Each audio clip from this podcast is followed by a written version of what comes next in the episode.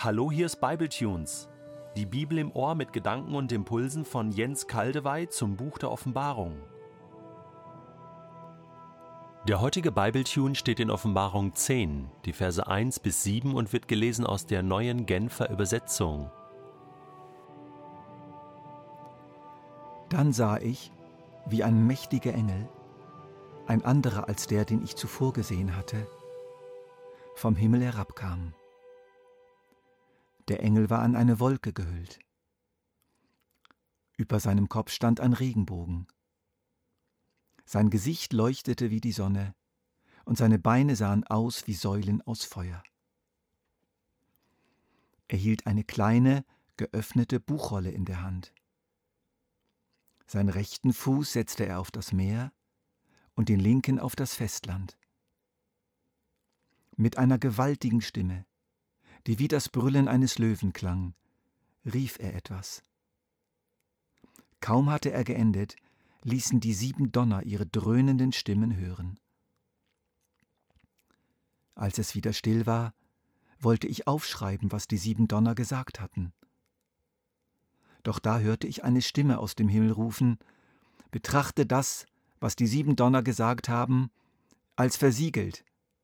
Schreibe es nicht auf. Nun erhob der Engel, den ich mit dem einen Fuß auf dem Meer und mit dem anderen Fuß auf dem Land stehen sah, seine rechte Hand zum Himmel und rief, Ich schwöre bei dem, der in alle Ewigkeit lebt und der alles erschaffen hat, den Himmel und alles, was im Himmel ist, die Erde und alles, was auf der Erde ist, das Meer und alles, was im Meer ist. Ich schwöre, dass es keinen Aufschub mehr geben wird. Denn wenn der siebte Engel auftreten und seine Posaune blasen wird, wird Gottes Plan, dieses große Geheimnis, zur Vollendung kommen. Alles, was Gott seinen Dienern, den Propheten, angekündigt hat, wird dann erfüllt sein. Wie oft habe ich als Kind gefragt, wie lange geht's noch? Wann sind wir endlich da? Und wie oft kam die Antwort, es ist nicht mehr weit. Von allerhöchster Stelle wird verkündigt, wir befinden uns auf der Zielgeraden. Gott erreicht sein Ziel mit uns und der Welt. Niemand und nichts kann ihn aufhalten. Der Countdown läuft. Niemand kann ihn abbrechen. Die siebte Posaune löst ihn aus. Sie vollendet die Zeit der Vorspiele, der Vorgeschichten, der Vorbereitungen, der Zubereitungen, der Nebenkriegsschauplätze, so groß sie auch waren. Wir kommen jetzt hier zum Wesentlichen, zum Eigentlichen, zu dem, was in der Mitte der Geschichte wie eine heiße Spur in die Vollendung führt. Was ab jetzt in der Offenbarung geschildert wird, liegt tiefer, ist wesentlicher als die bisher beschriebenen Mächte und Kräfte und Geschehnisse, die auch wichtig waren, aber nicht so wichtig wie das, was jetzt kommt. Wer ist dieser mächtige Engel? In der Offenbarung wimmelt es ja geradezu von Engeln. Viele dieser himmlischen Wesen werden beschrieben. Engel heißt eigentlich Bote. Es sind, um es mal salopp zu sagen, die Superagenten Gottes.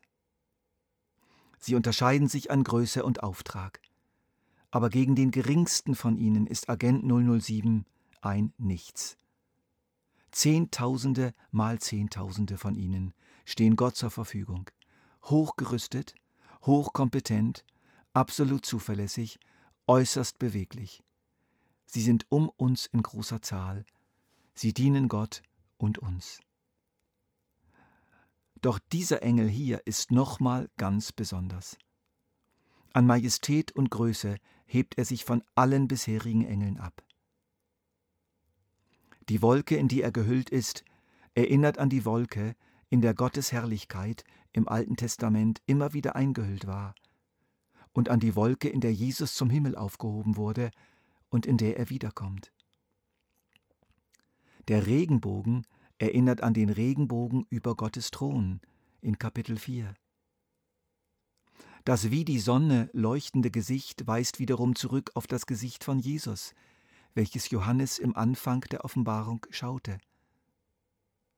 Dort sah er auch die Füße von Jesus wie glänzendes Golderz, als glühten sie im Ofen.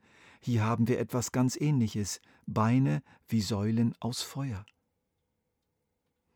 In Offenbarung 5 hält Gott eine geschlossene Buchrolle in seiner Rechten. Auch hier finden wir eine Buchrolle in der Rechten. Und interessanterweise ist die geöffnet und nicht geschlossen. Dieser Engel brüllt wie ein Löwe, das wird ausdrücklich so gesagt. Schon wieder eine starke Verbindung zu Jesus, der der Löwe von Juda genannt wird. Und schließlich noch dies. Kaum hatte er geendet, ließen die sieben Donner ihre dröhnenden Stimmen hören. Der Donner steht für einen mächtigen Befehl Gottes. Die sieben Donner, das ist die ganze göttliche Befehlsgewalt.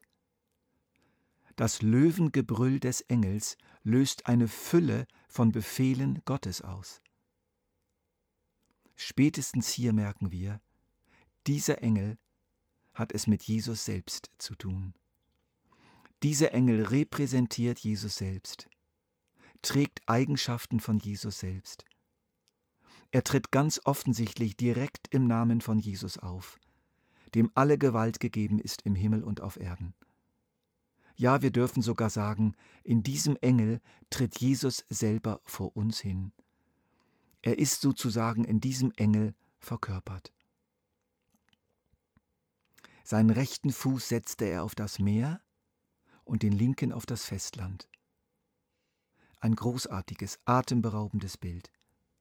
Der Engel kommt wirklich herunter in diese Welt. Meer und Land, das ist die ganze irdische Welt.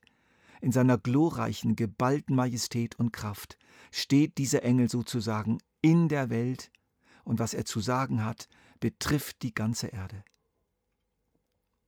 Welche Befehle löst er aber aus? Johannes darf sie nicht aufschreiben. Es gibt Anordnungen Gottes für unsere Zukunft, die sollen wir nicht wissen.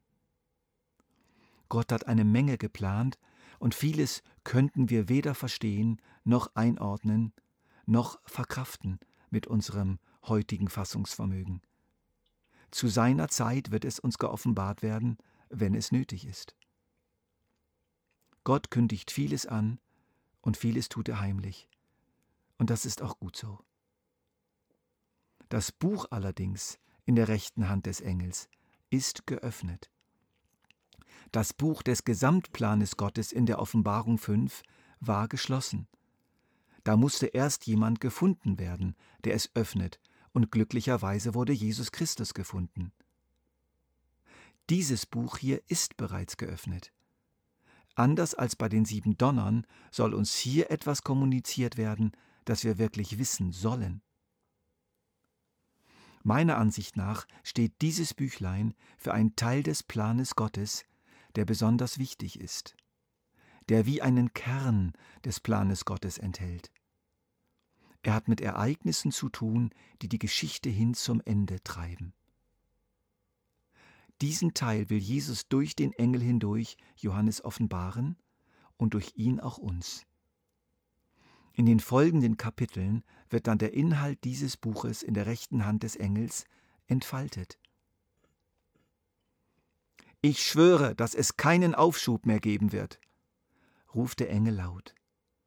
Da klingt die Stimme von Jesus selbst hindurch. Ich bringe es zu Ende. Darauf könnt ihr euch verlassen. Jahre vorher hat Paulus das im Philippa 1, Vers 6 so gesagt. Ich bin überzeugt, dass der, der etwas so Gutes in eurem Leben angefangen hat, dieses Werk auch weiterführen und bis zu jenem großen Tag zum Abschluss bringen wird, an dem Jesus Christus wiederkommt. Was im Großen gilt, gilt also auch im Kleinen. In meinem kleinen Leben, in deinem kleinen Leben. Jesus steht da, mitten in unserem Leben. Einiges verschweigt er uns, wohlweislich, anderes sagt er uns, das, was wirklich wichtig ist für uns. Nimm das Buch aus seiner Hand.